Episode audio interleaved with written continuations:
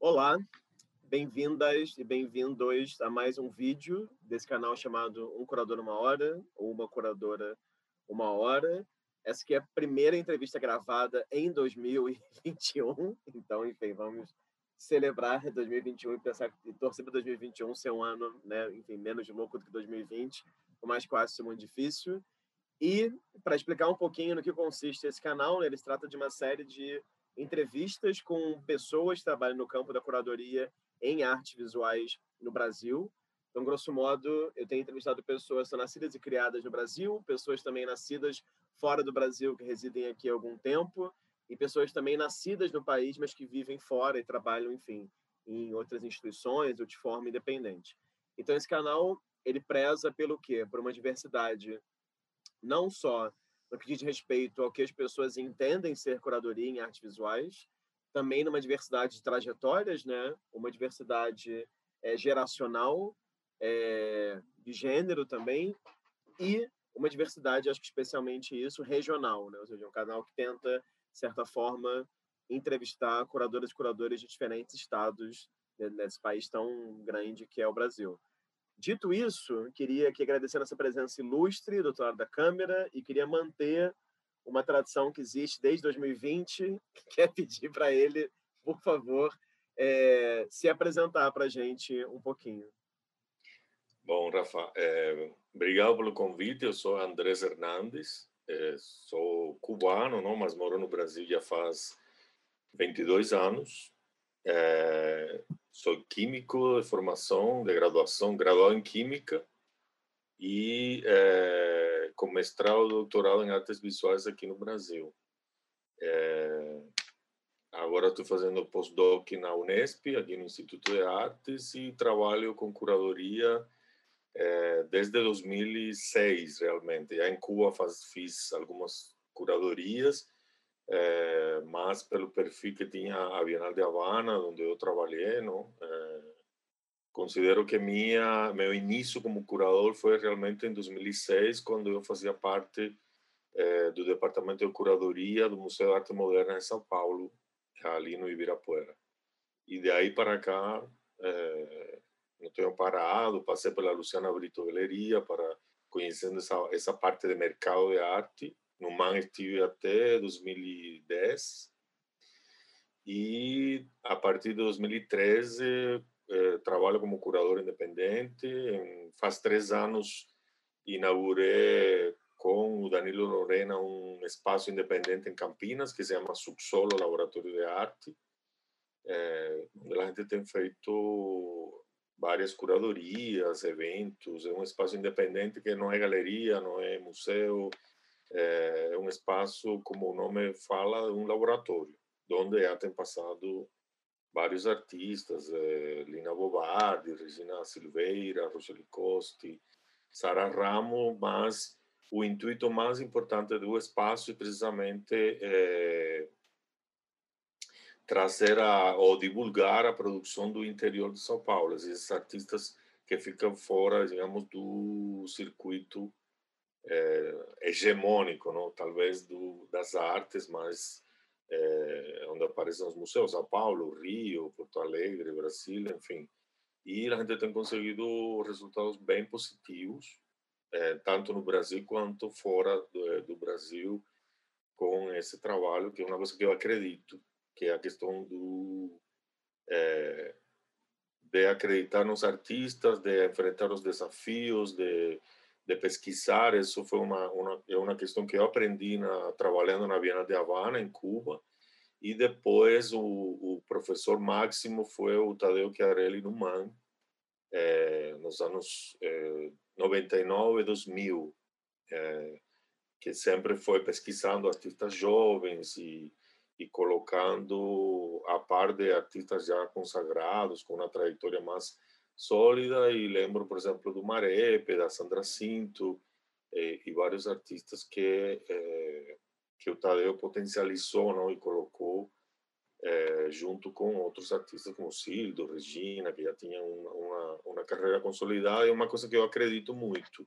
Seja, é, é, meu perfil de curadoria é precisamente essa essa questão da pesquisa de artistas jovens, não só jovens, eh, não considero artista jovem pela idade, sino artista eh, pela trajetória, pela projeção e pelo, pelo, pelas possibilidades de colocar dentro do circuito e de divulgar sua pesquisa, a pesquisa artística de cada um deles. Ótimo, Andrés. É, enfim, obrigado pelo tempo, disponibilidade, interesse, isso tudo. É, acho que foi bom também te ouvir agora e, enfim, acho que é um, é um, é um ótimo começo.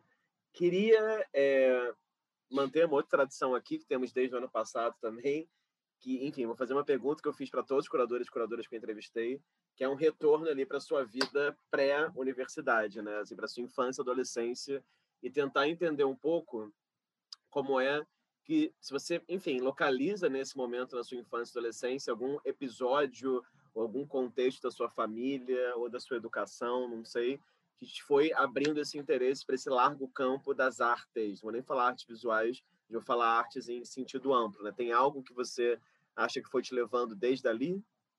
Sim, sim. É, foi que eu, eh, Rafael, me criei sem saber, assim, meu pai construiu a casa, é bem no interior, eu sou bem caipira, no interior de Cuba, é, ele construiu a casa sem saber em cima de uma usina de cana da época da colônia espanhola, que depois a gente ficou sabendo que, que foi queimada quando a primeira guerra uh, de 68, 1868 em Cuba, contra os espanhóis, eh, essa usina foi queimada e ela, eh, sei lá, soterrou, ficou soterrada lá e um bom dia, bom, meu pai construiu a casa, era uma casa bem simples, eu acho que aí vem se alimentando essas questões, casa de palmeira, enfim, de, de tronco de palmeira, folha de palmeira, chão de terra, então era eh, era toda essa lógica de, de ir aperfeiçoando e construindo e estruturando, sabe? Essas coisas dentro de um, um limite que a gente na época achava de pobreza, mas não era, porque a gente era muito feliz, sabe? Muito muito livre, mas enfim. E um bom dia ele, eh, com uma barreta daquelas de fazer furo lá, no, de furar na terra, ele, a barreta foi embora. E ele começou a cavar e aí eh, começou a encontrar escadarias e poços artesãos que, que foram construídos, eh, ferramentas que eram eh, dos escravos e, e, e também objetos de tortura, a porta da, da usina, não? que em espanhol a gente fala de central açucareiro, era de uma, de uma configuração muito, é, muito, muito linda, assim, muito interessante, que isso foi que ficou na minha cabeça, sabe? A, a, a diagramação do, do texto, as imagens do que remetiam ao dono não? Do, do, da usina e todos aqueles objetos que foram ali se, foram se constituindo e se construindo, e a gente ficava brincando, organizando, é, e, e eu, depois, quando adolescente, pegava para fazer exercício. Então, eu acho que, que essa, essa, esse elemento foi muito decisivo né, no meu futuro, mesmo para, como curador e mesmo né, nas convicções como ser humano e, e, e como como agente dentro de um sistema artístico assim global. É, engraçado, a gente vai falar sobre isso depois certamente, já estava ali talvez uma relação que parece te interessar, que essa relação entre arte e arquitetura, ou pelo menos entre corpo e arquitetura, enfim. Agora, de qual cidade você é, de Cuba? Eu sou de, de, um, de um lugar, de uma, a gente chama de bateia, assim, porque não tem energia, se chama, se chama Tartésio, hoje em dia não tem nada, é na, no estado de, de Villa Clara. Santa Clara, é no centro da ilha. Assim. Santa Clara, ok. É, agora, queria te perguntar então, Andrés, por exemplo, porque depois que eu olho essa trajetória aqui, do que você mandou, pelo que eu pude também né, rastrear da sua vida via internet, é que você, entre 7,9 e 8,4, você faz um, um, uma espécie de uma primeira graduação, digamos assim, não sei se graduação o nome, mas eu acho que seria como se fosse mais ou menos o normal, como a gente chama aqui no Brasil, né, que você estuda para ser professor primário, e depois você, entre 8.4 e 8.9, faz uma graduação em educação. E aí também está vendo na sua trajetória aqui que em 88 você participa de uma performance da Tânia Brugueira. Então, eu queria tentar entender um pouco como é que foi essa sua trajetória, assim, desse, desse seu né, ensino e da sua experiência como professor, se eu entendi corretamente, se eu falar algo errado, você me corrige, e como é que entra a Tânia Bruguera, essa sua relação com performance também, né? E como é que, enfim, como é que foi é, esse começo aí? É bem louco, assim, acho que o Lucas Bambosi, que é meu amigo, fala, olha, eu quero fazer um filme da tua vida, assim, Andrés. É, bom, eu te falei, eu muito do interior, então um sonho, assim, é, de ser maestro em Cuba, bom, já ser maestro, sempre quis ser, meu pai até ficou bravo porque ele queria que eu fosse médico, enfim, e aí eu fiz um, era como um técnico, em, que era uma maestro, não sei, um técnico para ser professor e com especialização, não, direcionado história e espanhol. Só que era muito técnico, assim. Aí, quando eu estava terminando é, havia em Cuba um déficit de professores de ciências. E se abriram dentro de, desse instituto que eu estava é, vagas para química, física e matemática. E eu, que sempre fugia da matemática, fui para química. Depois, na química, vi que adorava matemática. Acho que tem um amigo meu falar, olha, essa questão da expografia que você faz dentro de suas exposições tem muito a ver com essa lógica da química também, e da matemática, das ciências, não? Aí, Rafael, dei aula, foi muito legal, mas no interior, eh, as artes, eh, eu eh, trabalhei em uma cidade que se chama Remédios, que foi uma das sete vilas fundadas pelos espanhóis quando conquistaram Cuba, e tem uma tradição de festa que se chama Parranda, que é muito legal, é muito... É como um carnaval, é o carnaval, como se fosse o carnaval daqui, mas muito local, então tem... É, como se fala, enfrentamentos entre a cidade se divide em dois bairros que que fazem seus desfiles, mas tem uma coisa muito artística assim, sabe, é, de vestuário, de carros alegóricos e tudo isso porque é, no interior em Cuba essa questão da arte é um pouco como o Brasil, assim, a educação, bom, estou falando 22, é, 30 anos atrás, tá? É, a educação é muito muito poderosa, se foi, mas essa questão da arte, ela, ela fica muito tipo assim da arte das instituições que a gente vê aqui também dos museus enfim é mais é, mas talvez limitada é, não, sei, não, sei, se é a palavra mas não tem essa força também como aqui. E aí quando é, acaba o socialismo em 89 houve uma redução de todo em Cuba. Cuba todo mundo conhece deve conhecer. Acabou tudo assim não tinha trabalho não tinha transporte não tinha alimentação não tinha comida.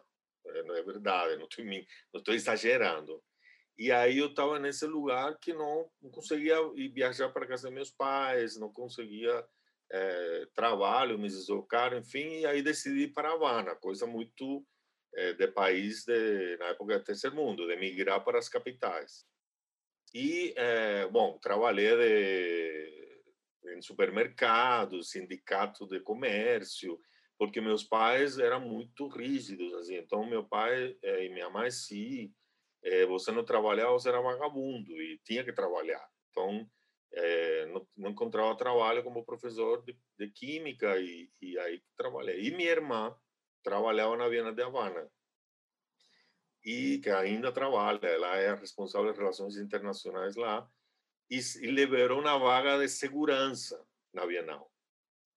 E aí minha irmã falou, olha, tem uma vaga aqui. Eu estava até em Santiago de Cuba, que é no outro extremo de Cuba, um dos extremos.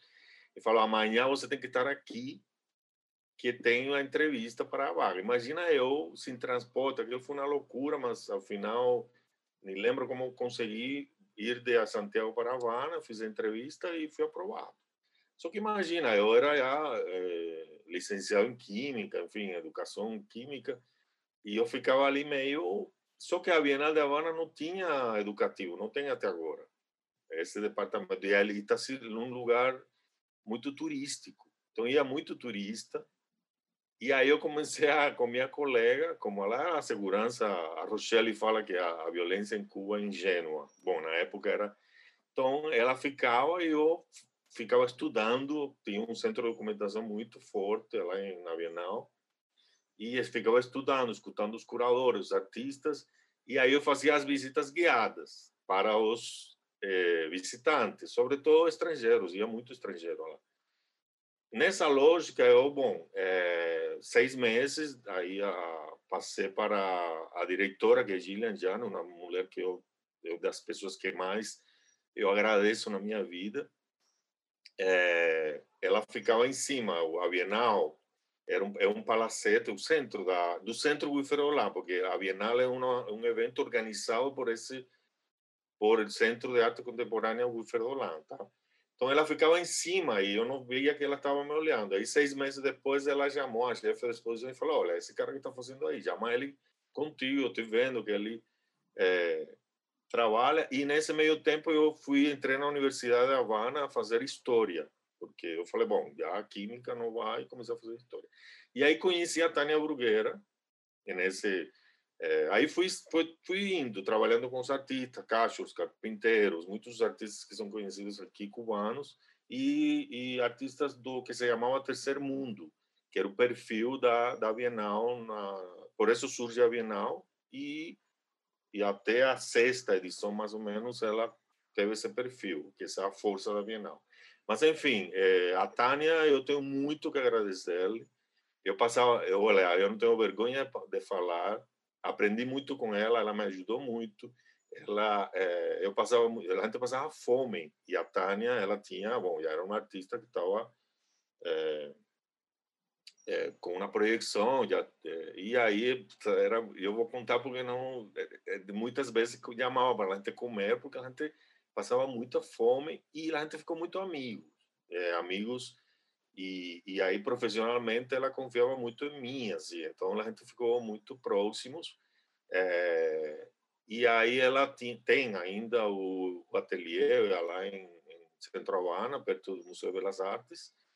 E ela um dia me chama Andresito. Andresito, vou fazer uma performance e eu quero te convidar. E aí eu fiz mais de, fiz mais de uma com ela, tá? Mas essa acho que foi a mais marcante eu peguei. Sabe que a Tânia, ela, ela é bem radical, ela é, é já desde sempre, tá? Então, fiquei com... Era, era uma performance contra a censura.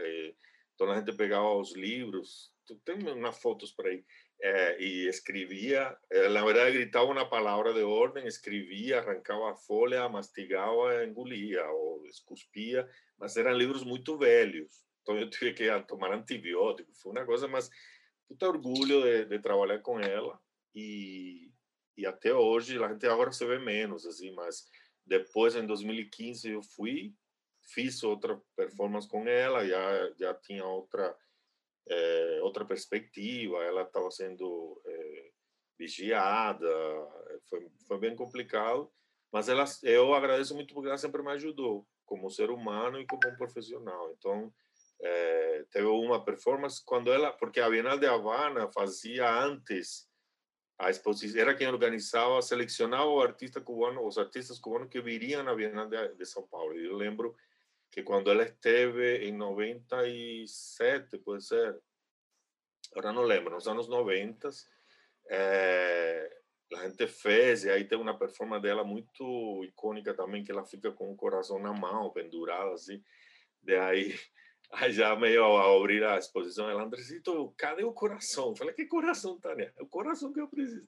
Eu tive que parar uma bicicleta, que era o que mais tinha em Cuba, e no mercado, comprar um coração de porco, enfim. Então a gente é, sempre foi muito próximo, assim, muito, muito querida comigo. Quando eu fiz minha, minha dissertação de mestrado, que eu falo de, do, do curso de, de educativo, ela tinha um, um, um programa lá educativo, enfim, e aí comecei. Depois fiz com a Laura Lima, estava já quando vim para o Brasil, está ali no meu currículo, estava em Arco com a Luciana e o Fábio, que na época era Brito Chimino, e a Rochelle estava indo, era a primeira vez que, que eles iam.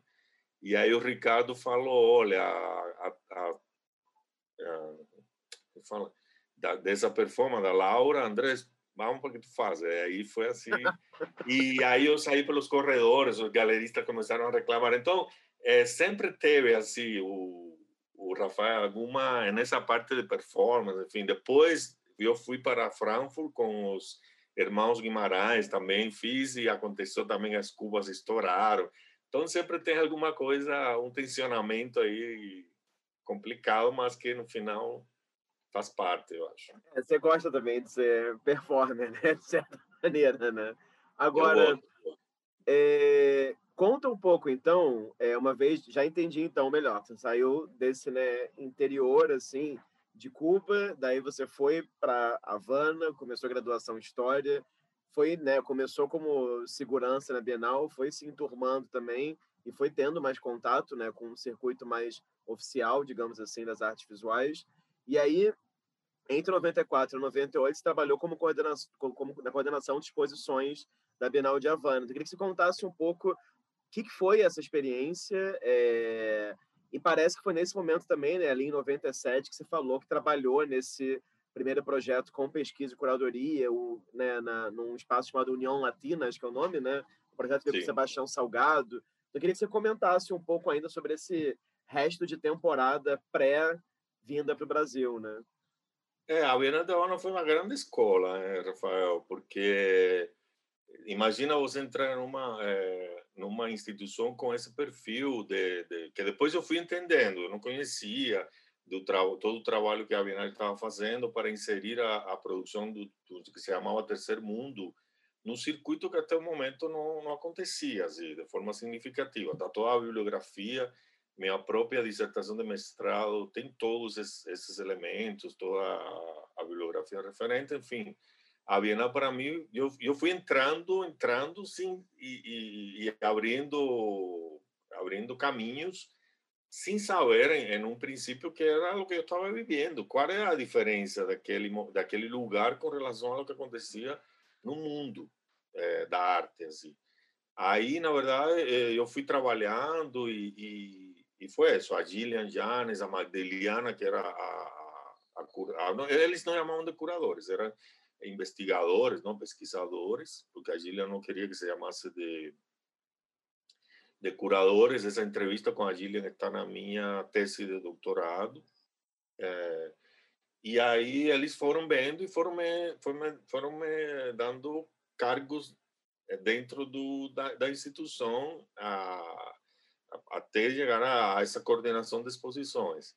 É, mas aí a Bienal é um palacete, uma Bienal imensa, então a, a Bienal se dividia em três, tinha três eixos, assim. Era um que acontecia, é, um, na, são duas fortalezas do, da época da, da colônia espanhola, o Morro e a Cabanha, que são, quem, conhece, quem foi a Cuba, é do outro lado da Bahia, são fortalezas que é, com abóvedas assim, depois foram a cabanha foi uma cadeia, então com uma uma configuração arquitetônica bem bem desafiadora assim. E isso foi um, um, um ensinamento incalculável para mim. Esse contato, eu trabalhei no El Morro, que foi aliás onde conheci a Rochelle Costa, e, e era e, e, era uma coisa incrível porque não era o cubo branco então os artistas tinham que preparar seus projetos eh, atendendo essas configurações, essa, eh, essa, esse espaço arquitetônico fora do, do da, da, da, configuração, digamos, normal, natural, assim, nesse momento. E aquilo foi um aprendizado para mim muito grande de trabalhar com esses artistas, com esses é, essa, esses espaços arquitetônicos, a gente fazia tudo. Era, se você vê foto minha da época, era carne e osso, assim, porque a gente é, com carretilhas, tinha que tirar escombros, a gente fazia tudo e juntos, toda a equipe, era, era incrível. Então foi uma grande escola. E dentro da Bienal ali, que, que eh, na verdade a Bienal de Havana acontece cada três anos, não é Bienal, e agora com, com essa situação acontece quando tem grana também. Assim. É, mas enfim, na época era cada três anos e nesse intervalo sempre tinha exposições lá no Buffet lá, então era esse contato com é, com artistas do mundo todo, porque começa a se abrir, a Bienal começa a se abrir para o mundo que todo, para para o circuito da arte geral, não só países do terceiro mundo. Então, eu tinha eu tive cursos com o pessoal de curadoria e, e produção e montagem, enfim, com o pessoal da Henry Moore Foundation, com o pessoal do Reina Sofia, é, pessoal da Sudáfrica, enfim, da, da América Latina, Ásia menos, mas é, Oriente Médio, enfim, era era muito enriquecedor, assim, muito muito rico essa combinação, essas relações com, com, com artistas e, e, e, culturas diferentes, assim, é, da América Latina, do, do, Estados Unidos, enfim, foi muito enriquecedor é, na minha formação, mas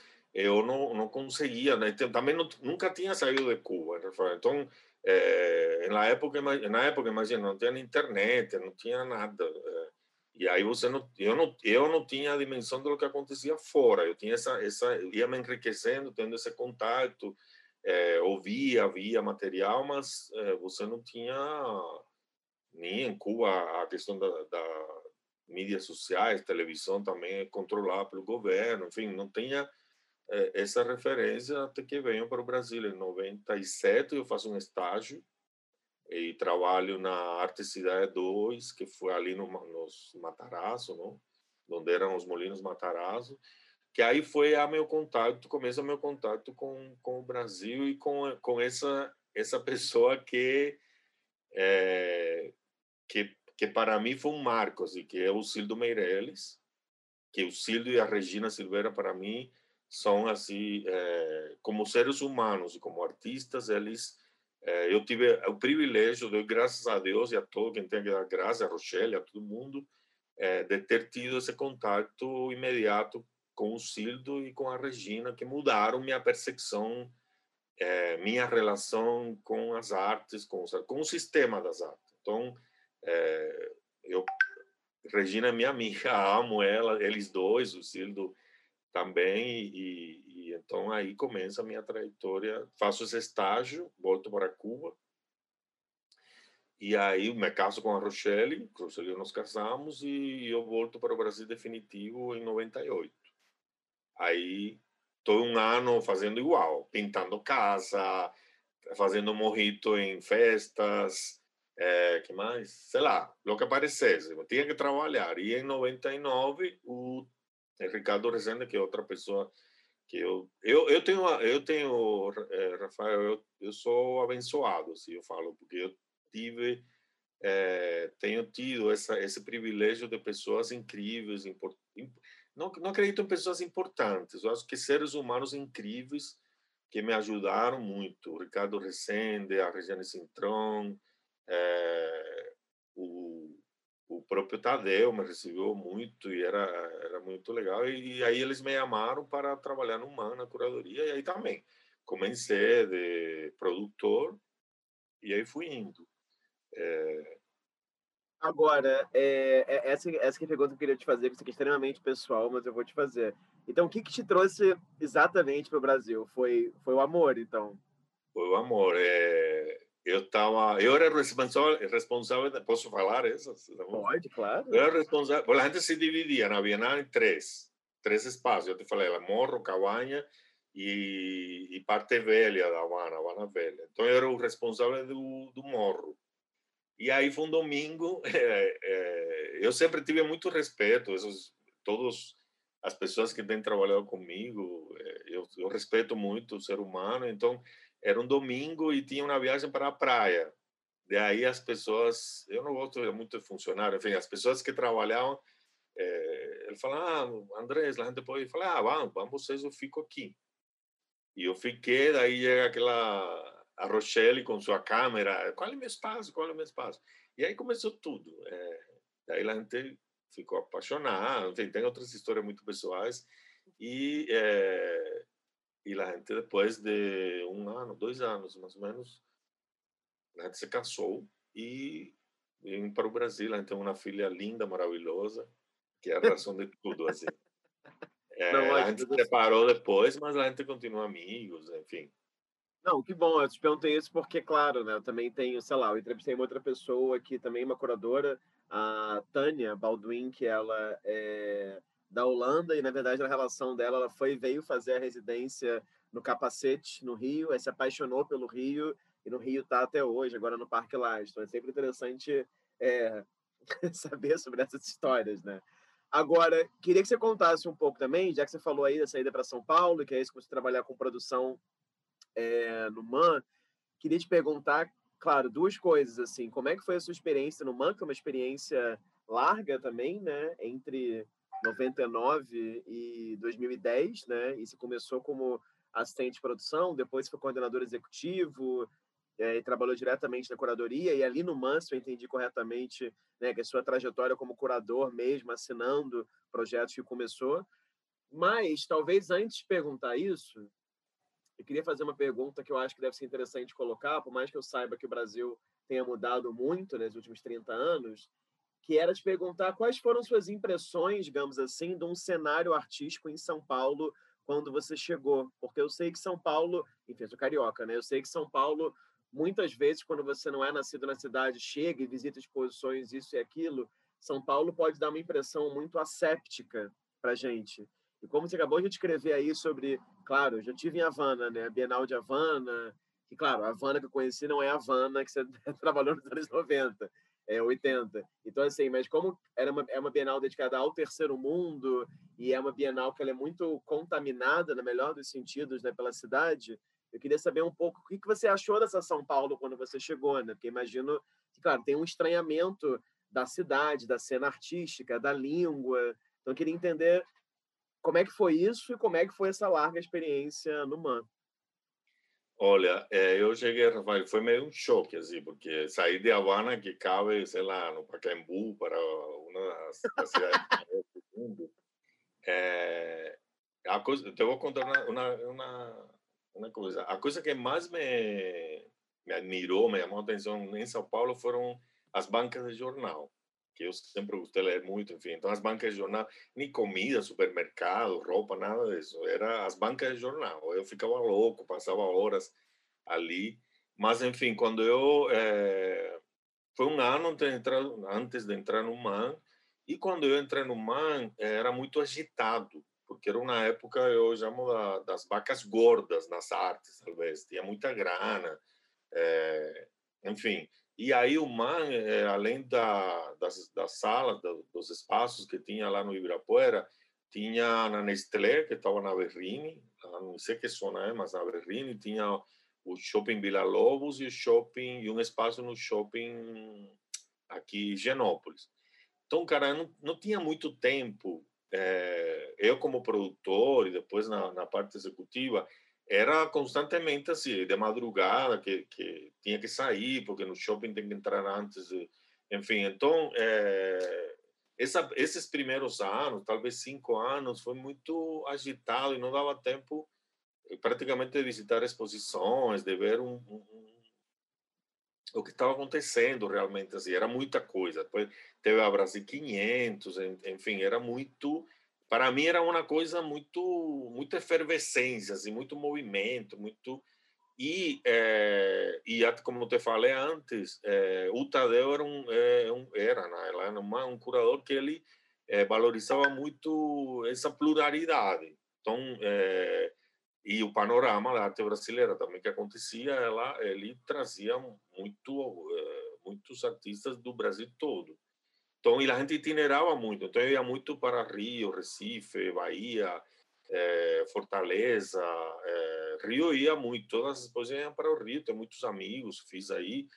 Então, é, minha visão assim não era era era de fazer muito. Era muito agitado, muito muita exposição, muito movimento e não sentia essa talvez essa cisão assim, ou essa essa essa coisa séptica que já nos últimos anos no MAN e, e recentemente assim eu, eu sinto um pouco que não sei se é se é questão ascética, senão que essa coisa é, que eu chamo de de conforto, de conforto é, que eu chamo de, de agradar os patrocinadores, de por isso por isso eu decidi pular fora e criar o espaço e mesmo que a gente passa perrengue, não tem dinheiro, enfim, mas a gente faz coisas que não tem que agradar a ninguém, nessa lógica de que tem que fazer sempre as mesmas exposições, os mesmos artistas, porque dá público, tudo bem fazer, mas eu acho que esse aprendizado que eu tive tanto em Cuba como nos primeiros anos no MAN,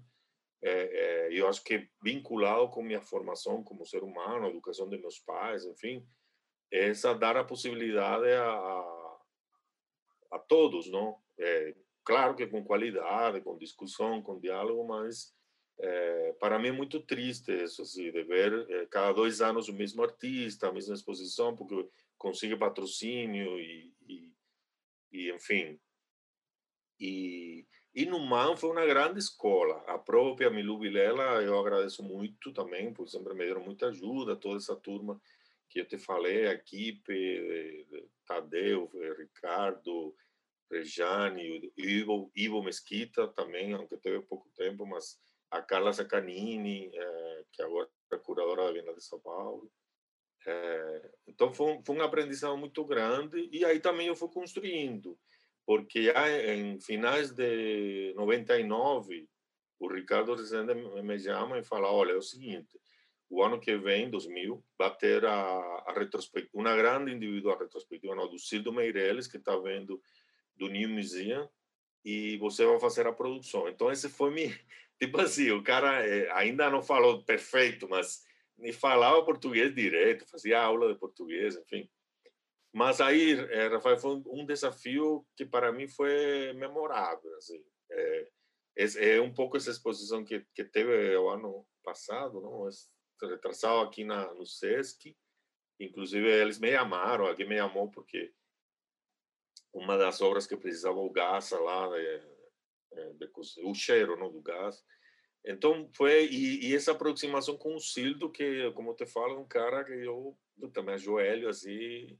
E aí fiz a produção, deu tudo certo, foi mega, mega exposição do Sildo. Aí veio o pessoal do New Museum, é, os curadores. E aí acho que foi meio, é, um pouco meio. Tipo assim, o cara, o estrangeiro, negro, é, enfim.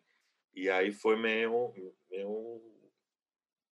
Aí fui indo, e, e até chegar ao coordenador executivo em 2006, que, que, que fiquei na frente da curadoria no MAN, e aí acontece minha primeira, o que eu considero minha primeira curadoria, que também tenho que agradecer muito ao Eugênio Valdés, que era curador da Bienal de Havana e foi e era trabalhava em Daros aí no Rio e ele é um super amigo, me, me, me ajudou muito, um curador é, que eu respeito muito e que eu acho que o Brasil precisa olhar para ele na pesquisa sobre a África, porque o, o, o Eugênio tem um conhecimento assim, da África como um todo que eu duvido que alguém no mundo tenha, assim, de, de ser sequestrado lá na, na, quando a guerra na Angola, eles estavam lá, enfim, eu acho que e ele me ajudou muito também, me deu suporte, me um cara com muita experiência.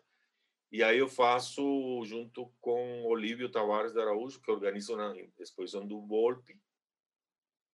Eu fiz com a coleção do Man eh, sobre o que eu chamaria de pintura, entre as. Eu não gosto muito de, de separar assim, mas eh, era um pouco eh, o percurso, assim, a partir da coleção do Mando, da, da, da pintura, com em cada núcleo um artista contemporâneo que falava do da influência que tinha desses artistas do grupo Santa Helena, dos concretos, né, concreto, enfim, e depois essa exposição itinerou pelo pelo Brasil e, e daí foi, daí fui indo é, até depois fiz várias aqui aí no Mar e depois fui para a Luciana Brito que também era uma, um desafio. Eu também vivo desafios, né, Rafa? É, todo mundo falava mal, todo mundo não, era, era você falava do mercado como vilão do, do, do, sistema, enfim, eu falei, ah, não, eu preciso. E aí a Luciana, que, bom, a Rochelle trabalha, representada, eu tinha amizade, enfim, me chama. E comecei também lá, a fez exposições dentro de, um, de uma galeria é, no interior do, de Minas, enfim, aí conheci o Jacopo também, é, e vários artistas e, e curadores e, e, em 2013 já começo independente. Agora, é, eu queria que você contasse um pouco, então, já falou sobre essa exposição, né? Chamar ao mesmo tempo, o nosso tempo, né? Essa que tinha essa relação com o Volpe.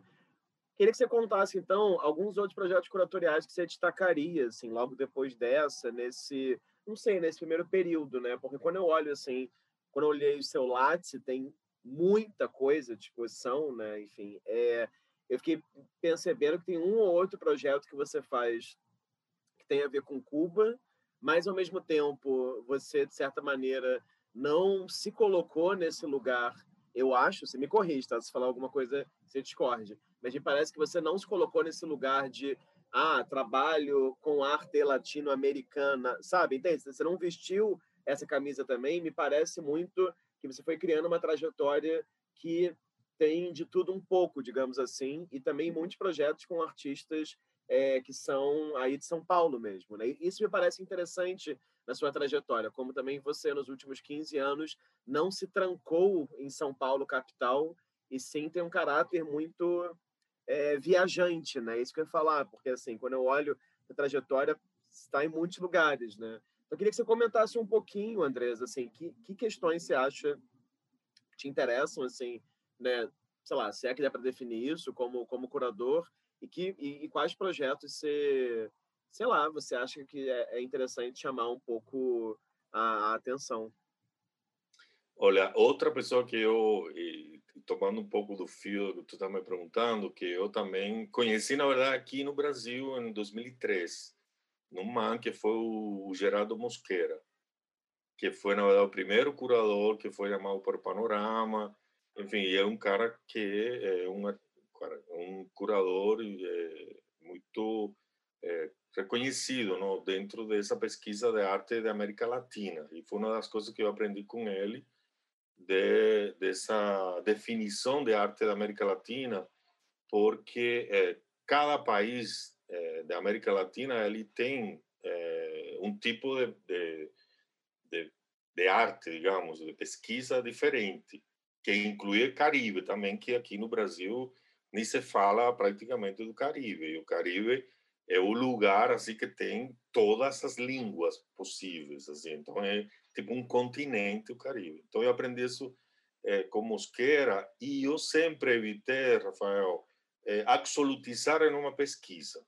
Eu acho que é, absolutizar na lógica de, de direcionar a, a arte da América Latina, ou, ou um, um, sei lá, uma, uma direção absoluta. Então, é, criar, minha lógica de curadoria sempre é criar discussões, comunicar a partir de, é, de desafios que abordem de forma geral discussões que tragam ou que aportem é, a esse momento, porque eu me considero um curador de arte contemporânea, é, discussões dentro de, de, de um determinado contexto sem ser delimitado, entende? Então, é, uma uma das exposições mais é, que eu agora são muitas realmente é, e, e, como tu falou, eu tenho viajado muito, faço projetos é, em América Latina, sobretudo, eu fiz no México, Bolívia,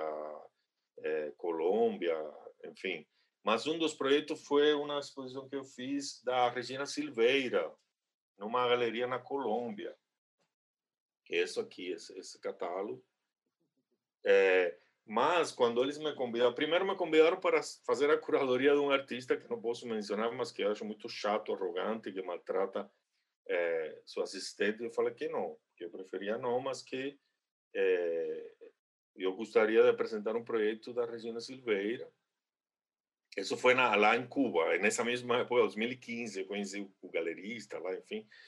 E aí eu apresentei o projeto, mas eu falei que eu não queria apenas da Regina, que eu queria também é, trazer para o público é, colombiano, mas ao mesmo tempo aconteceu na época da Artevo, então tinha é, foram muitos agentes, não, de artísticos do mundo todo, sobretudo da América Latina, e aí eu levei convidei quatro artistas de quatro gerações é, diferentes do Brasil. Então era a Regina, a, a exposição, vou chamar de principal porque era a maior parte das salas, e numa das salas tinha a Lídia Okumura, que é uma artista muito dos anos 70, é, o Lucas Bambossi, o Renato Pera e o André Sinato. Então, junto com a Regina Silveira. Então, é, essa foi uma das minhas exposições. Imagina é, a Regina Silveira. Eu, quando escrevi o texto, assim, só por curiosidade, eu escrevi o texto e mandei para ela, Rafa, eu ficava tremendo, assim, nunca faço, entendeu? Mas imagina a, a professora, a, sei lá, a pessoa que eu tenho a maior admiração por, por todas. E daí, só duas coisinhas. Um, um erro de numa num título que eu disse errado, uma, uma letra, e, e acho que é vanguardas que ela me falou que para pensar essa palavra, enfim. Mas, enfim, aí também a puta responsa, porque a Regina não conseguiu ir. E aí eu tive que montar, claro que eu fazia vídeos com ela o tempo inteiro, e ela chegava tipo no dia da abertura, tipo não, dia da abertura. Então era uma responsabilidade muito grande, assim. É, só que ela adorou e falou: oh, é uma exposição de, de museu, tá maravilhosa, parabéns, tá, tá, tá. enfim, foi, fiquei muito feliz. Mas eu acho que esse foi um dos desafios mais grandes assim, que eu tive, por, precisamente por todas essas questões. E, é, e não sei se você viu, mas é, uma, uma, eu acho que vem um pouco da Havana, da Bienal de Havana, é, uma, uma das coisas que também eu priorizo muito é essa relação entre os diferentes agentes, esse conhecido como display, sobretudo essa questão do espaço arquitetônico. Então, muitas das curadorias que eu tenho feito também, ou sempre tem essa questão do, dessa relação de, da, da obra do artista com, com o espaço arquitetônico e vice-versa, não? porque tem que ter essas relações.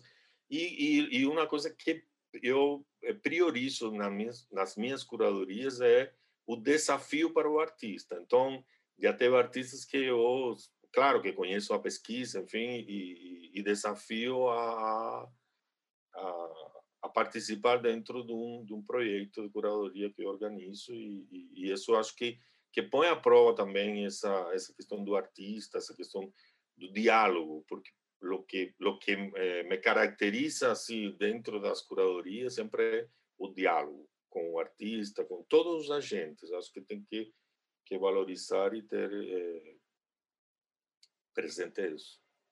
Agora, é, já que você falou isso sobre o diálogo, é, tem coisa que eu acho interessante também na sua trajetória e na forma como você fala de si, dos projetos e no seu currículo mesmo, que é essa sua relação também com essa área que a gente costumou chamar de produção, né? Assim, então, claro, seja no MAN, seja na Bienal de Havana, seja em outros projetos como esse você produziu né, lá no, no, no Matarazzo, por exemplo, né? Então, queria. Estou falando isso porque essa pergunta fiz para alguns curadores já, porque, enfim, quem está vendo esse vídeo vai talvez deixa, até acha essa pergunta repetitiva, mas é porque eu acho muito interessante, porque eu sinto que muitas pessoas no Brasil não colocam isso, sei lá, não, não assumem isso, não lidam com isso de frente. Eu tenho a impressão que curadores como você, que tem essa experiência larga também no campo da produção, geralmente tem uma relação muitas vezes mais íntima com os artistas, né? Ou que tem mais tesão, por exemplo, em comissionar trabalhos, ou que tem mais tesão, como você acabou de falar aí, em desafiar os artistas. Eu queria que você comentasse um pouquinho, Andrés, como é que você vê essa relação entre produção e curadoria, né? Assim, até que ponto uma coisa contamina outra ou uma coisa é essencial para outra. Ou seja, todo curador deveria também saber mais de produção, né? Essa que, que é a pergunta. Com certeza, Rafa, com certeza. Eu te falo uma vez mais, sou privilegiado, porque, bom, é, isso eu vejo agora, não? agora não, faz uns anos. Eu começo de segurança, montador, é produtor, tá, tá, tá, e aí vai, e isso, é, isso me ajuda, com certeza. Eu, bom, por, uma, por um lado, a questão financeira, patrocínio, é, por exemplo, para fazer os projetos expográficos, você precisa de um arquiteto, com todo respeito, eu trabalhei com muitos, Marta Bogea, o Paulo, o Pedro Mendes, o Mário Galo, enfim, mas realmente não tem grana, assim, tanto a questão do quando a gente quando fala de produção falo todo isso inclusive a parte editorial. É, é, tipo assim participar de tudo cuidar porque se a gente fica sentado esperando é, ou, apenas como curador sentado é minha opinião tá a respeito mas o que eu penso as, as coisas não funcionam não saem então por exemplo eu se tu viu aí eu tenho feito três livros uma trilogia de obras comentadas Fiz uma no MAN, que posso falar agora, porque isso foi em 2006, é, que na verdade fiz com uma sobra que teve do MAN na Oca, e aí o pessoal pegava perguntando, mas como tu vai fazer esse livro? Como tu vai pagar esse livro? E aí o Carlito Carvalhosa, que é um cara também que eu tenho a maior admiração, fez o, o design do livro, eu tenho ele aqui, que a gente ganhou um prêmio e tudo com esse livro. E aí, é... e aí então, é... eu acho muito importante o curador conhecer. Eu tive uma experiência que foi a primeira assim choque que eu tive, choque não, que foi assim, muito relevante com outro curador que eu respeito, que é Adriano Pedrosa, e é, um panorama 2009. Não sei se eu vou falar porque aconteceu e, enfim, assumo. E, e a gente tinha um orçamento que não que não dava era era um panorama onde eram os artistas que artistas que da América Latina que abordavam é, ou tinham uma relação com a arte brasileira então tinha um artista mexicano com as tortilhas que parecia um pouco Frank Wiseman enfim e aí a gente não tinha dinheiro para o transporte não alcançava e foi assim um do, eu fiquei impressionado Adriano André estou indo para aí y la gente sentó con una planilla, oh, en, Estados Unidos la gente manda a Nueva York, Houston, Boston, para Miami, reúne, entende? Então, era um conhecimento também da produção, e uma coisa que eu aplico permanentemente. Eu acho que sim, que precisa conhecer sim. É, eu conhecer as, todas as etapas de um projeto, Rafa, tá por dentro, porque eu acho que, é, que eu considero super importante. Para mim é mega importante. Eu não, não abro mão de nada, assim, de montagem, eu monto, participo, é, produção, é, projeto arquitetônico, é, tudo. Eu gosto de participar de tudo, seleção de imagens, enfim, eu, eu sou muito, e eu acho que sim, que precisa, o curador deve ter, deve participar e conhecer, sim. E eu acho que, que facilita, é isso que tu fala, esse diálogo, há, há um contato mais, é, mais próximo com o artista, um diálogo mais, é, mais como se fala, democrático, com o artista, de, de, solução de obra, solução de projeto, porque mesmo que você faça um projeto é, curatorial, define a distribuição das obras, quando você chega num espaço arquitetônico, a gente muda a relação de uma obra com a outra, a configuração arquitetônica, enfim.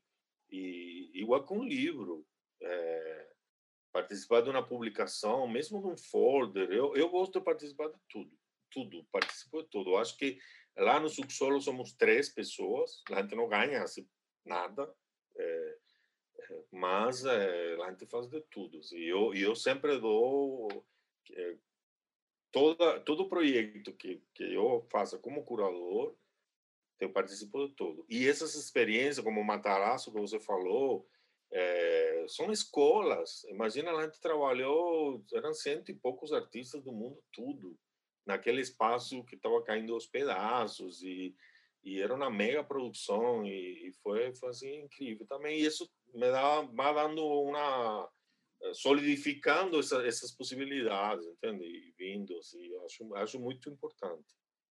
Ótimo. Agora vamos falar sobre um outro aspecto da sua trajetória também, que eu acho que é importante, né, assim, trazer para a roda aqui, que é a sua relação com a educação, né, que está lá no começo da trajetória química, história, letras, mas aí você fez aqui no Brasil o mestrado, né, na Santa Marcelina, se não me engano, com a Mirti, você fez depois o doutorado, né? E aí queria que você comentasse um pouquinho assim sobre um pouco disso, mestrado, doutorado, que foi alguns anos depois, e agora sendo pós-doc, você deu aula né, por um semestre, se não me engano, na Unicamp, você tem né, alguma experiência com docência em nível superior. Eu queria que você comentasse um pouco sobre essas pesquisas também, qual que é a importância da, da educação né, nessa sua, no seu fazer e refletir curatorial também. Ah, é muito importante, Rafael. Tipo assim, minha geração em Cuba deve, pode ter mudado muito agora, mas é, a educação era muito sólida e muito é, forte em Cuba. Então, é, o fato também de, de estudar essa, essa, a pedagogia no início, enfim, e depois na Bienal de Havana, no MAN, eu não, não vejo como desvincular a, a arte da educação e vice-versa, entende? tenho uma experiência, se não, acho que em Houston, é, que tinha uma relação do sistema de educação com o museu de Houston, é, que as obras faziam parte do, dos programas, enfim. e eu, é, para mim é muito importante isso. É, acho que, que a gente pode, e uma coisa que eu trabalho sempre, é ajudar a, a, a solidificação de, de, um, de um posicionamento crítico do indivíduo a partir da arte, é, de convicções, é, da instrução, sobretudo a instrução, enfim, dessa relação com o outro, com a vida, enfim. Eu tenho tido algumas experiências e eu fico super triste. Assim. Isso eu não quero que tu edite, porque é a verdade de, da, da experiência que eu tenho. Não estou falando que é geral, não quero fazer crítica, também crítica nessa lógica. É, que eu acredito muito que esse déficit que a gente tem é, no sistema da arte também tem influência na questão do sistema de ensino da arte. É, pela, pelas minhas experiências, é, a questão de não ensinar um artista, que eu não acredito que, que, a, que, a, que a academia forma o artista, não? É que não, não cria o artista. Ele, é, a pessoa entra ali, é, é, é lotado, não se oferecem ferramentas, conhecimento, pesquisa, teoria, para consolidar e solidificar su, sua formação como artista, enfim, por essa necessidade. Mas é, tem uma tem uma coisa muito, que, que vai nessa lógica da pergunta, de uma das perguntas tuas. Na academia, de forma geral, pela experiência que eu tenho, não se ensina sobre curadoria, sobre produção, sobre essa, essa, essas partes burocráticas que o artista precisa, precisa dominar, de, de empréstimo, contratos, é, até fichas técnicas, participação em editais salões de arte, enfim, uma série de questões que eu pode me processar, mas eu tenho é, conhecimento de causa, é o que eu estou falando, tá? E, e eu acredito que isso é, que isso precisa ser revisto, precisa ser revisto é, como como possibilitar a formação dos, dos artistas que estão nas academias, é, como enriquecer sua formação, eu falava para meus alunos, olha, a gente está no zoológico, a selva é lá fora, entende? É, não dá para tu chegar num galerista, num curador e falar, ah, aqui eu quero te apresentar o exercício de algo assim como exercício de aula. Eu falei, olha, não me apresenta exercício. Vamos discutir processo, vamos saber esse posicionamento que a gente precisa do artista aqui fora. Entende? Aqui fora, eh, na lógica de dentro do sistema, como inserir dentro do sistema. E eu, né, em algum momento, gostaria de fazer uma, uma pesquisa de quantos artistas saem das academias e, e continuam como artistas, assim, a porcentagem, entende? É, eu não sei se eu, eu me sinto brasileiro, sou brasileiro, tenho é, ajudado muito, este país tem me ajudado, mas eu acho que a gente precisa rever isso, porque é, esses programas é, das, dos institutos de arte é, para, é, na verdade, solidificar, para, sei lá, dar informações a, a, atualizadas do que está acontecendo no sistema para esses artistas que, estão lá no, nas academias. Então, talvez eu estou sendo muito rigoroso, mas é minha minha minha, minha posição, meu, meu questionamento. Lá em Campinas, a gente tem tido, tem é, tentado trazer muitos artistas, a gente tentou parcerias que não foram adiante, e a gente tem é, convidado artistas, eu tenho feito curadorias, inclusive, de ex-alunos, e a gente chama lá os, os artistas, ex-alunos artistas, tá? É, para participarem de projetos, dependendo da pesquisa, enfim. Mas essa é uma questão que eu acho que precisa ser revista, sim. Mas quanto que você pesquisou no mestrado e no doutorado? Porque o mestrado foi sobre a Bienal de Havana, o doutorado foi sobre essa relação entre arte e arquitetura, foi isso? Isso. Não, a, a, a, o mestrado foi muito importante, assim, é, Rafa. Na verdade, eu precisava, é, era uma coisa minha, validar que eu estava dentro do sistema da arte. Tá? Então, eu sempre quis dar aula, sempre gostei, enfim. E aí a Mirtes Marins, que é uma pessoa também, eu tenho muitas pessoas que agradecer, vai faltar muitos milhões. Alice Pelanhado, é, a Shirley Paz Leme, Luiz Guais, enfim, tem muita gente aí que eu tenho que, que agradecer.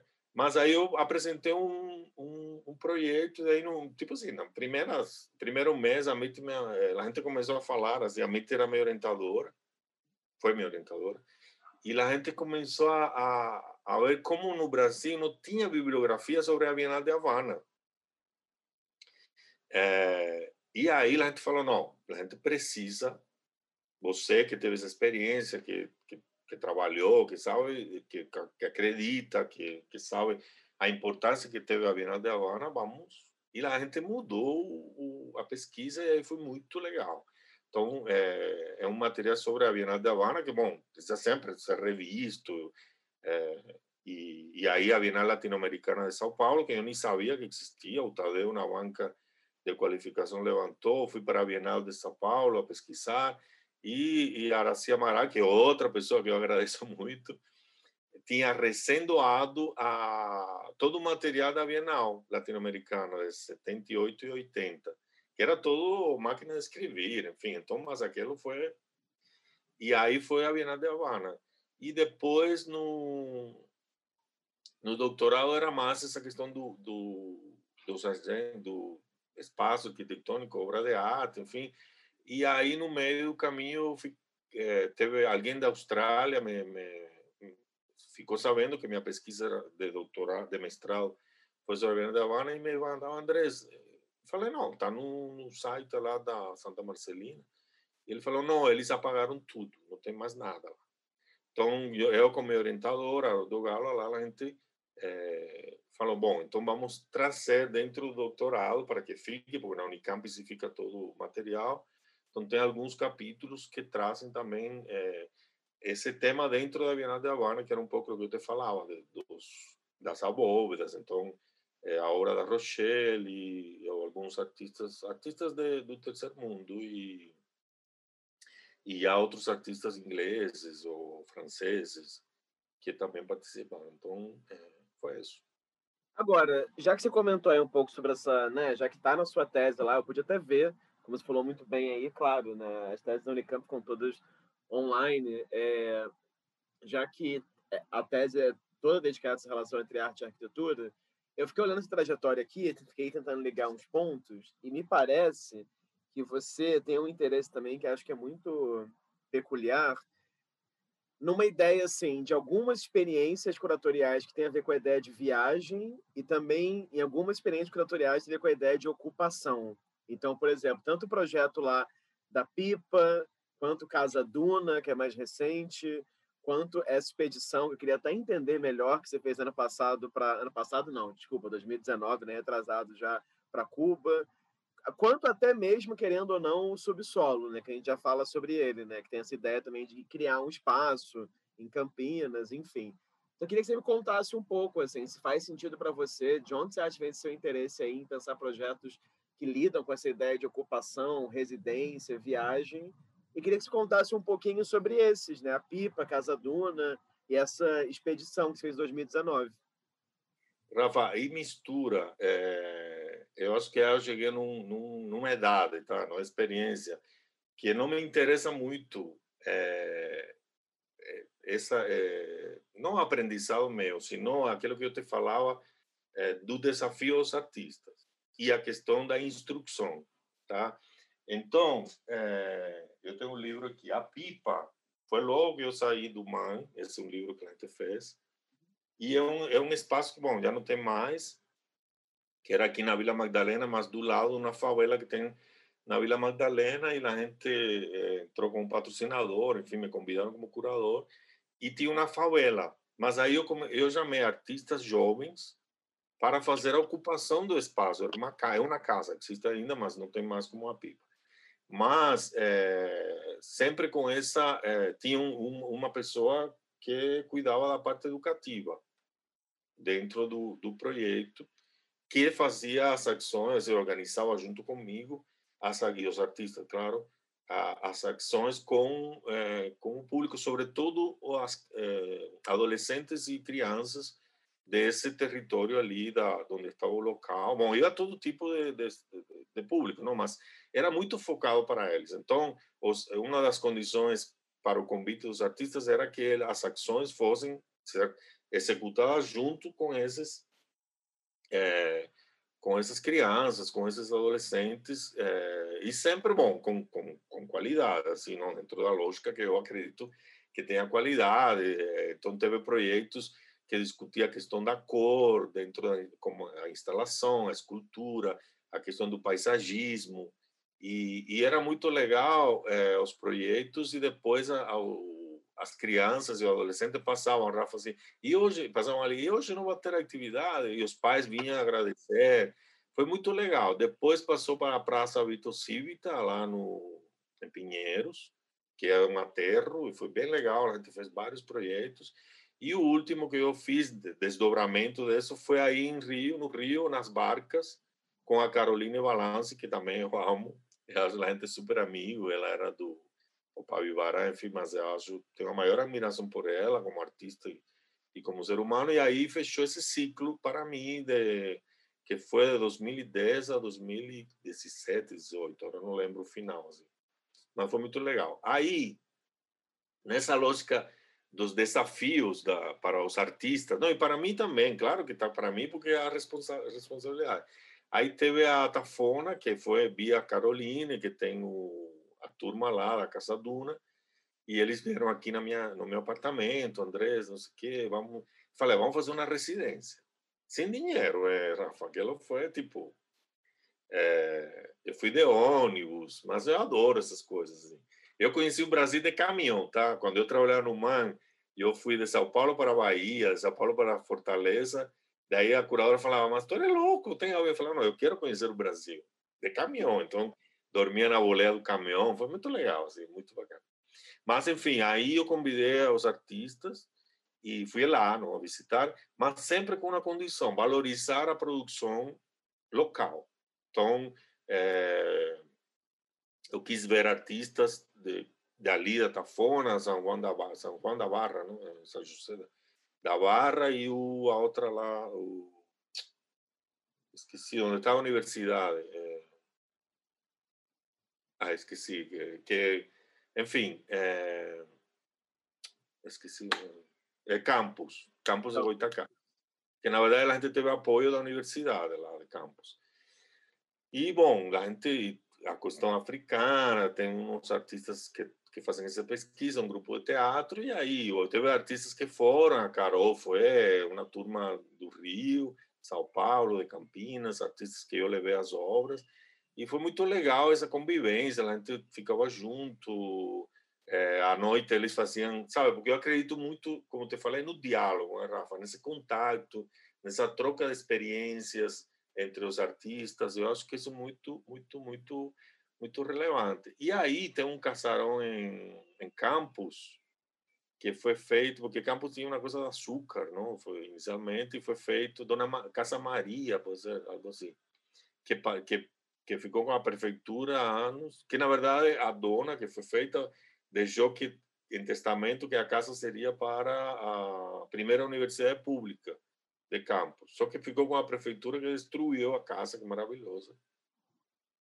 E surgiu a possibilidade também de fazer uma curadoria na casa. Então a gente fez, digamos, cubo branco específico, especial, uma coisa arquitetônica em Campos, e a ocupação na, na praia da Tafona, que você sabe, é, a erosão, o mar está voltando, já destruiu um monte de quarteirões e os meninos lá têm um trabalho super interessante, mas foi muito legal trazer a comunidade, é, mesmo que mínimo, assim, porque eu também não penso nesses projetos mega, mega, sabe? Se acontece bem, mas eu acho que grau a grau a gente faz é, a coisa acontecer.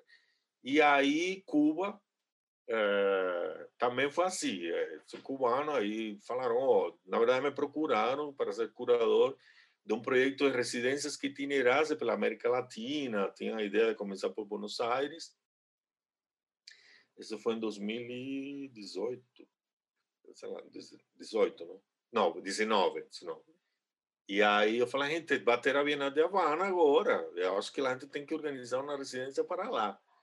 E aí a gente convidei alguns artistas, é, a Carol, o pessoal de Minas, é, do interior de São Paulo, é, enfim, uma turma não muito grande. para trabalhar no taller de, de gravado, es decir, um taller que tem em Cuba de, de não é serigrafia, de litogravura, que é muito reconhecido mundialmente. E aí eles ficaram, enfim, a gente ficou na semana e acompanhando a Bienal, e aí foi uma experiência incrível, assim. Então, é, ver, ver a realidade de Cuba no meio do, da Bienal, esse diálogo com, com os artistas, com a comunidade artística do mundo todo, e aí a gente, uma coisa leva a outra, consegui um espaço, fiz uma curadoria lá em, em um espaço independente em Cuba. É, e aí foi rolar, doamos, os artistas doaram obras para a Bienal, para a coleção da, do Centro Guiferland. Tivemos vários encontros com o curador da, do Museu Belas Artes. Enfim, são essas coisas que eu acredito, Rafa. E, e fizemos uma exposição meio é, processual, digamos, do que estava acontecendo, do que eles estavam produzindo lá, porque a condição era que não levassem nada, são materiais para produzir lá. Então, foi incrível, assim. E agora, bom, nessa parte bibliográfica, eu estou trabalhando num livro, uma equipe, somos quatro, mais os artistas, claro, que é Transgressões Cerâmicas, porque é outra coisa que, que eu vi em Campinas, começou em Campinas, essa questão primeiro, a fotografia que já trabalhei, pensar é, a fotografia apenas como é, documental e onde a qualidade do suporte é o mais importante, era uma coisa muito interior assim, a gente conseguiu trabalhar, trabalhar com a questão do livro do artista, que isso foi um desafio que eu me pus, trabalhar muito uma coisa que eu adoro, porque acho que o livro do artista ele possibilita explorar todas as modalidades depois a fotografia e agora com a cerâmica, porque uma coisa que me ale, que me que é minha visão assim, não sei, no Brasil é como essa exclusão da cerâmica dentro do contexto é, das artes visuais. Então, é, se você ver lá, eu tenho uma coleção, porque a América Latina toda, Cuba, Paraguai, México, o próprio Brasil, é, a importância da cerâmica no contexto da, das artes das artes, tá? E aí a gente tá, e eu fiz vários projetos trazendo isso, colocando os chamados ceramistas, não? Junto com outros artistas, que são artistas todos, tá? Mas só para para ir quebrando essa, ir entrando. E agora a gente está com esse projeto de, de eh, projeto editorial que se chama Transgressões Cerâmicas. Então, na verdade, para discutir eh, essa essa questão da, da cerâmica como arte também. Porque tem tudo tem pintura gravura escultura instalação é, e quebrar um pouco essa ou trazer um pouco essa discussão sobre a, a, a possível diferença entre o utilitário e o que é arte mesmo. Enfim então agora estou nesse projeto e a mil. Eu não Mas... paro cara Sai quando esse projeto? Esse ano? Ah, ele vai ser é, lançado, a previsão, não, eu acho que ao ter vacina, tudo, vamos estar vacinados é no dia do ceramista, que é em maio. Acho que 28 de maio, lá no subsolo. Depois eu ponho o convite, mando para todo mundo. Agora, para terminar, então, eu queria que você contasse um pouco sobre o subsolo, porque eu achei muito interessante. E eu morei em Campinas, porque eu fiz mestrado na, na Unicamp em 2000 e oito, eu morei um ano em Campinas.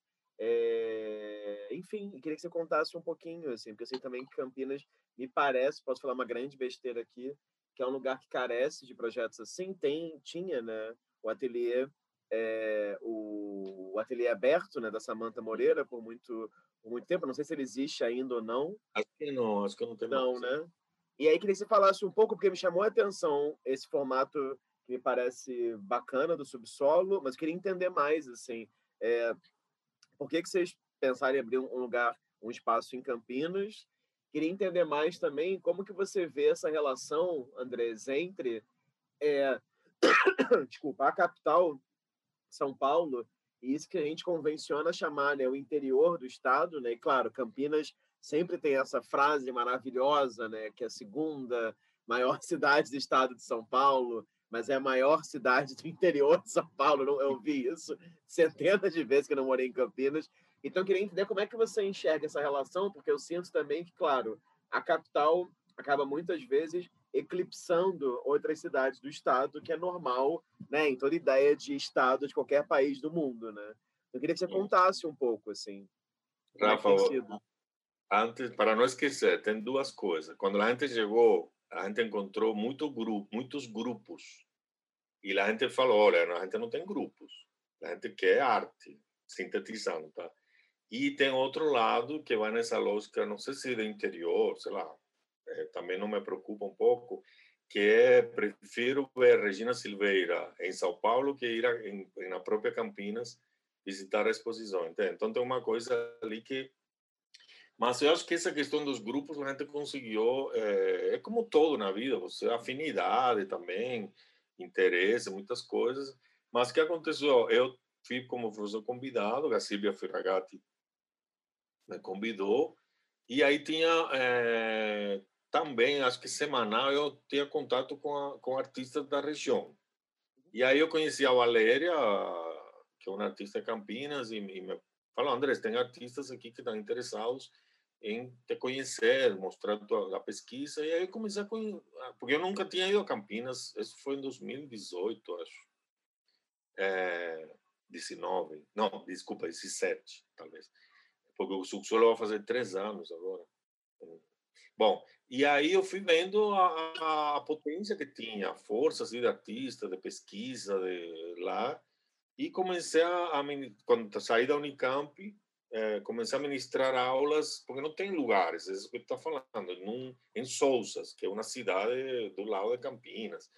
Então, é, aí fiz uma exposição de livro de artista, dava cursos e fazia, porque todos os cursos que eu ministro, eu sempre é, quero ou priorizo ter exposição, tá? Porque senão não tem muita lógica assim para mim.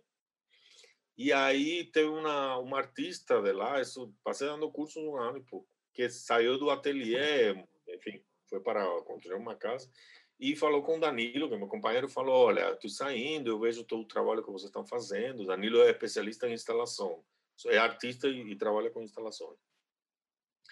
E eu gostaria de ver se vocês querem alugar aqui. Eu faço um preço, porque também a gente não tem a grana. É legal para você. Tá, tá, tá. E eu sempre fui, Rafa, muito. Essa, já com essa idade, essa parte executiva, eu falava: não, eu não quero, não quero. E aí o Danilo insistia: vamos, vamos, vamos.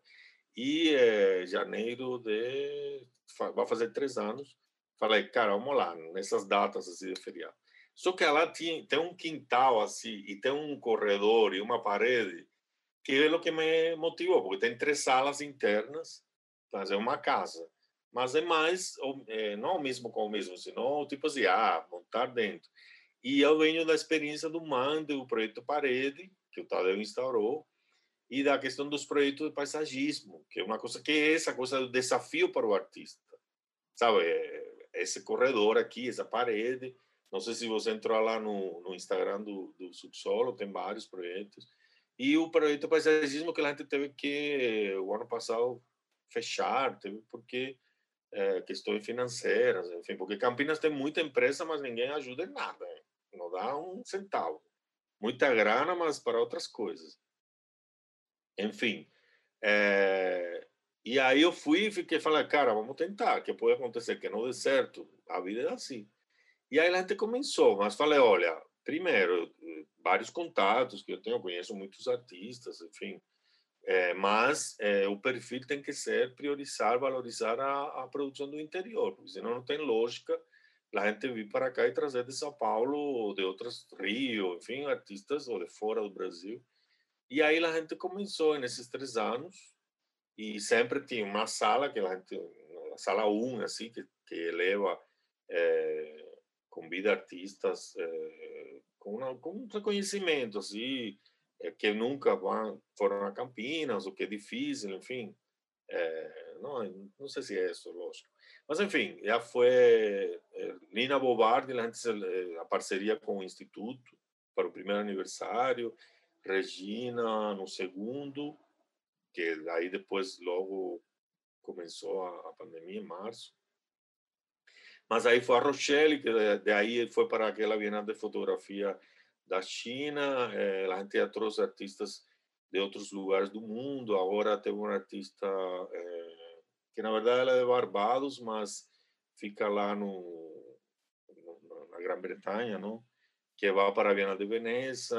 Eh, artistas que passam por lá e vão, depois vão para editais, porque sempre eu faço esse acompanhamento curatorial também, e a gente ministra cursos, ministro bastante cursos, assim, é, é, e com exposições, e muita itinerância. A gente tem itinerado para a América Latina com, com artistas do lá, do interior, é, que nos satisfaz muito, e muitos artistas têm recebido convites para participar a partir do, do subsolo. E paralelo a isso, por exemplo, eu fiz esse livro que é, é o te perguntar, ia te perguntar sobre ele. Conta do livro um pouco. É o livro é...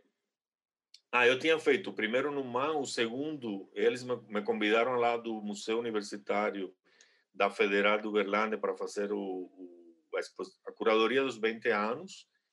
Isso, isso é importante, que eu, Rafa, desculpa que eu me alongo um pouquinho, porque nessa parte educativa é muito importante. Então, eh, eles me convidaram, me lembro o ano agora, mas está lá no livro. É, 2016, pode ser? 16, é. Está anotado aqui, 16. 16, tá. E aí, Rafa, eu falei, peraí, eu vou lá, mas eu quero ver o que tem no acervo.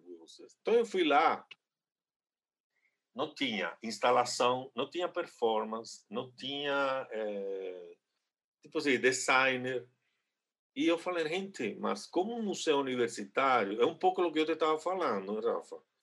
É, não tem não está atualizado com relação ao que está acontecendo no, na arte, no sistema. E aí fui ativar meus contatos, assim, no bom sentido, tá, gente? Não é caixa dois nem nada, tá? então, é, tipo assim, como não tem Regina Silveira no Museu Universitário, a mestre, eu não estou isso, mas ela é entende? Uma, uma, uma artista que está atualizada, que constantemente formou a geração dos 80, é, enfim. E aí fui, não tinha vídeo, e aí, claro que sem grana, daí fiz aquela vaquinha virtual, mas teve um patrocinador que pagou e deu para fazer PV. E aí, bom, é, e aí era a imagem e, e, artistas de lá.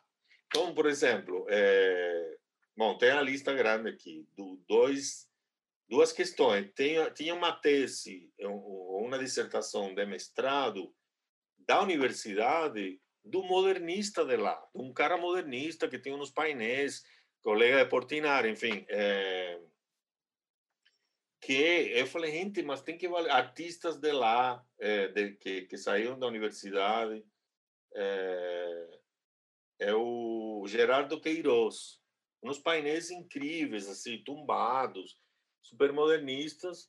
É, Adélia Borges, é, um texto inédito sobre a história do design no Brasil. Falei, tem que potencializar a pesquisa dos, dos estudantes, tem que, que, dar material para eles. Então, a deu uma obra de designer, é, enfim, a Rochelle Chile Pais Leme, Regina, Lucas Bambosi Vídeo, Renato Pera, e aí foi uma turma que, que abrangesse é, é, como se fala, a pesquisa que, que, que, reforçasse aquela aquela coleção que para os alunos a ideia do museu universitário é essa, entendeu?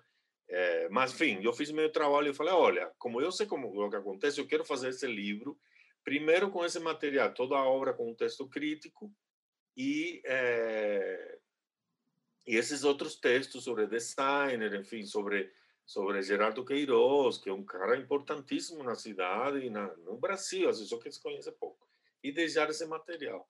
E aí fiz o livro. E que foi outro que tu me perguntou, desculpa. Aí você está falando de Campinas. Aí, você... ah, aí... E... e aí, bom, a gente e o subsolo, é... a ideia é essa, sempre ter artistas é, com é, de lá, do interior, então, de Valinhos, de, de sei lá, todos os lugares por lá e vai descobrindo, é, descobrindo, eu, sei lá, descobrindo entre aspas, porque estão lá, só que falta isso que eu te falava, a pesquisa, de ir no interior, de ir atrás, é, de, de, de, sei lá, de pesquisar, é, de sair um pouco de, dessa coisa confortável, comodista, é, e trazer mais isso que o Man fazia em 99, 2000 com o Tadeu. Uhum. Mas e o livro aí do, do, do Avante? Que você, começou a falar do livro do Avante. É o livro. Você foi para Uberlândia e não voltou para o livro. Do livro foi igual. Falei, gente, peraí. Aí comecei a fazer pesquisa importantíssima Campinas. A primeira exposição de La Sarcegal no, no Brasil foi em 1913 lá. Agora, é, no livro esse da Bienal de São Paulo, o livro educativo, o primeiro, um dos primeiros jornais é, sobre negros é de lá de Campinas, porque a Campinas foi a última cidade do mundo que, liber, que proclamou a libertação do... É, acabou com a escravatura, tá? com a escravidão e é, Valdemar, Valdemar Cordeiro, toda a série essa de computadores fez na Unicamp.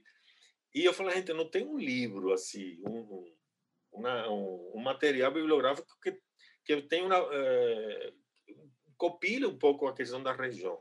Então eu fiz uma primeira tentativa, Rafa, igual. É, fiz um leilão lá, cara dura com os artistas que sabem, é, acredito que, que sabem que sou sério, para fazer esse livro é, igual, pensando é, nessa relação obra obra texto, então é, muitos são de exposições que eu fiz de curadorias minhas, porque o texto está e aí eu fico com vergonha às vezes de pedir um texto, não tem que pagar ao próprio artista, porque acho que artista, acredito que todo mundo tem que ganhar, o artista paga suas contas igual que qualquer um.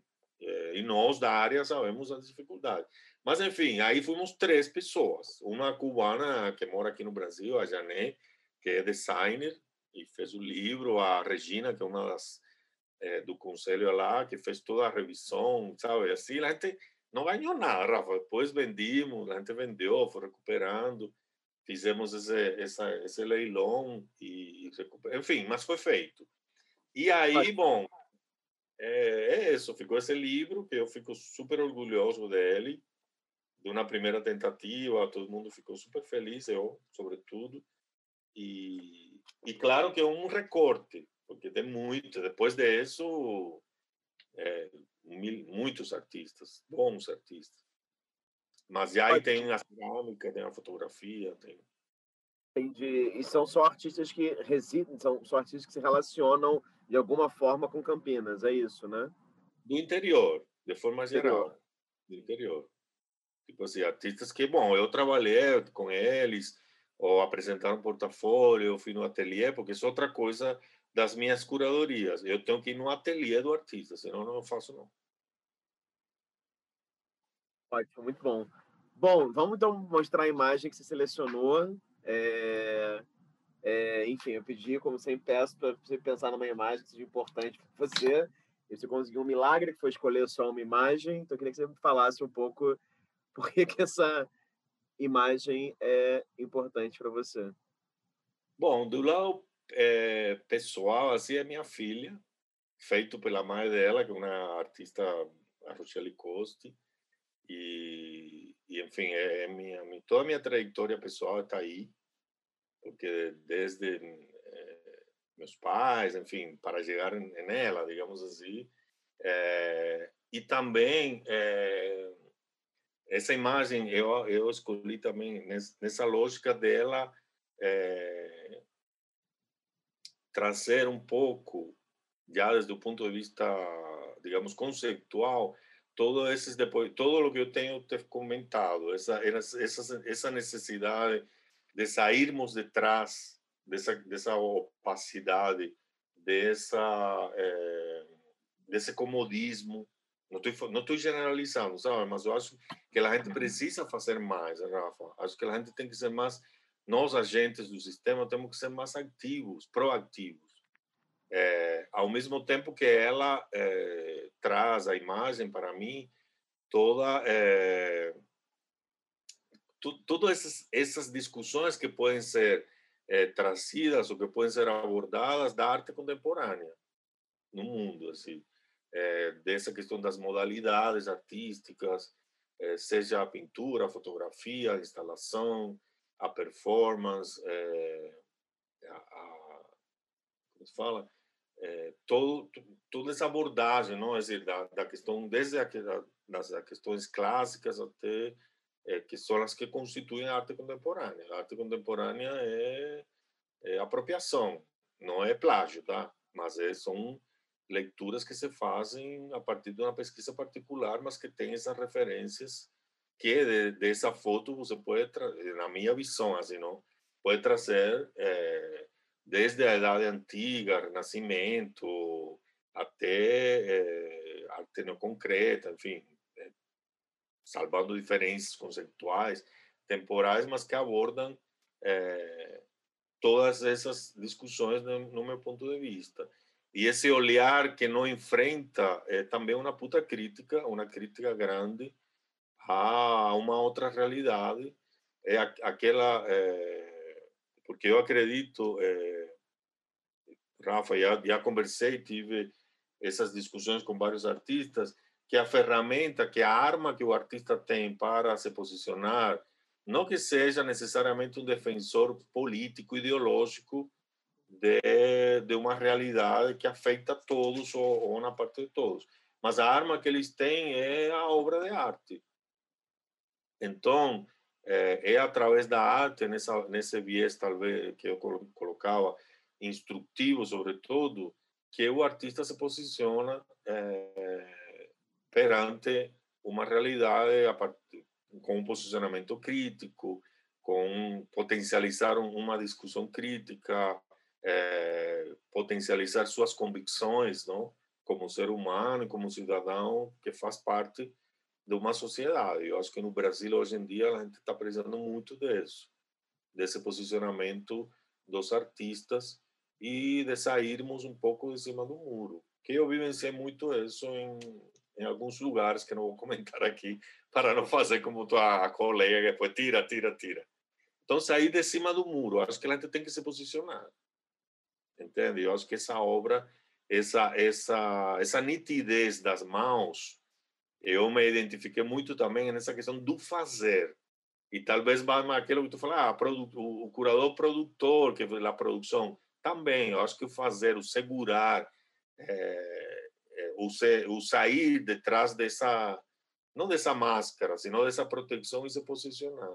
Então é, é muito forte essa essa foto. Eu realmente foi difícil, hein, Rafa, porque tem muitas imagens, mas eu falei, eu acho que essa é emblemática, sim, e acho que me define um pouco, é, um pouco não, me define é, desde o lado humano e do lado profissional também. Ótimo, e é uma super imagem, uma super fotografia também. Ela é de qual ano? Ela é recente, não é? Ela é, eu acho que é do ano passado. Ano passado, é. Acho que é do ano passado, sim. Não, muito bom, muito bem escolhido, muito bem pensado. É, Andrés, queria partir então aqui para a pergunta surpresa. Então, como eu te expliquei, cada sete curadores eu giro essa pergunta. Essa sendo aqui o curador número 104 que eu entrevisto. É, estamos aqui a caminho dos 200. Vamos ver se eu, eu, se eu sobrevivo até lá. Então, a pergunta que eu vou te fazer é uma pergunta que já fiz para outras pessoas e acho que vai ser engraçado fazer também. Enfim, é um exercício de imaginação.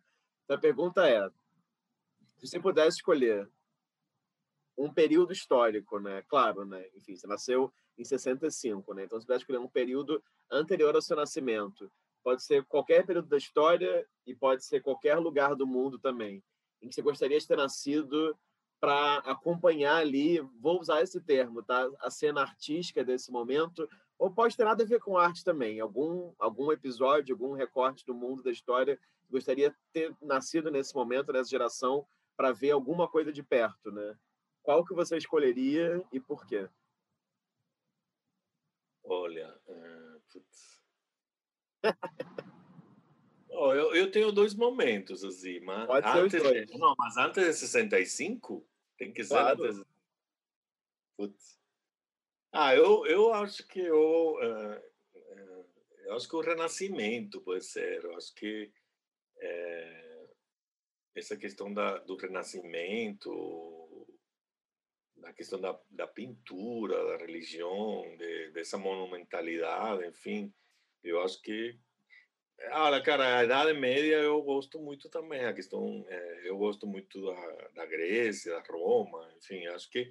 Mas eu acho que é de uma, de uma visão desde agora, assim, porque na época. É, o outro dia eu estava vendo, acho que não lembro se era o Renascimento mesmo, a questão do, do que acontecia e outra visão. Mas. Não, eu te perguntei se era 65, porque uma época que eu é, gostaria de ter estado muito era nesse momento no concreto no Rio, entendeu? Acho que essa libertação, essa essa é uma coisa que eu acredito. O Hélio, por exemplo, o protesto do Hélio durante a Bienal Latino-Americana, as Lígias, eu tive o privilégio de, pelo menos, falar com a Lígia Pape, foi uma, foi uma coisa assim muito muito linda, assim, é, e eu acho que essa liberdade, talvez, é, essa necessidade do outro na, na produção deles, assim, essa questão sensorial, eu acho que é uma coisa que eu eu trago muito para minhas curadorias. Então, talvez o Renascimento, eu acho que é mais com arquitetura, alguma coisa assim. Mas é, eu acho que o neoconcretismo, para mim, é o, a coisa. Assim. E a arte cubana dos 90 também. Mas, enfim, já estou já tô falando muito. não, mas é interessante porque eu acho que. Ah, não, achei ótimo. E acho que você é a segunda pessoa que fala no Renascimento. E acho interessante que quando a gente também vai usar Renascimento, a gente percebe que também foi um período de muita experimentação. Né? Então é curioso se relacionar Renascimento e neoconcretismo, porque com todas as suas diferenças geográficas, sociais, etc., históricas também, mas os dois são períodos de muita experimentação, né? na arquitetura, na pintura, na escultura, enfim. Mudanças, assim, sabe? Muitas, muitas é, mudanças não? No, na sociedade, na arte e tudo. É, mas eu acho que, que são esses. Ótimo. Andrés, queria agradecer muito pelo tempo, disponibilidade. Queria dizer que foi ótimo sentar e pesquisar mais essa trajetória. É muito bom também escutar essas suas histórias assim de Cuba até agora no Brasil. É... Enfim, queria dizer também que, sei lá, nesse sentido desse seu caráter né, assim, produtivo e, e nessa sua passagem por vários lugares né, do fazer artístico, do sistema das artes, digamos assim. Eu acho muito bacana e acho muito rico também para trazer uma diversidade né, de narrativas, de biografias e de maneiras de pensar a curadoria. Então, é isso. Queria agradecer muito e desejar sorte nos próximos passos, seja no subsolo, seja em outros projetos. E é isso. Obrigadíssimo. Olha, obrigado a você. E por último, esqueci de uma pessoa que não posso esquecer de agradecer, Rafa, que é o Aguinaldo Farias, tá?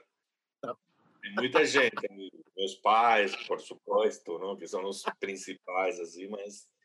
E a minha filha, enfim. Mas, Rafa, eu sou quem te agradece, admiro muito sempre tu, tu, teus projetos, tua forma de agir, de te posicionar como curador, como ser humano. E eu sou quem agradece. Eu acho que poder contribuir um pouco e, e criar essas discussões sinceras, que é, sobretudo, o mais importante. Assim. Muito obrigado e feliz 2021 e que essa vacina chegue logo, pelo amor de Deus. Maravilha. Para quem assistiu até aqui, essa foi uma entrevista com o Andrés Hernandes, que é curador que vive em São Paulo. E a gente agradece aqui sua presença virtual e lembra também que esse canal tem dezenas de outras entrevistas com outros curadores e curadoras. Então, convido vocês clicarem e verem outras histórias, memórias, narrativas. Então é isso. Muitíssimo obrigado e até uma próxima.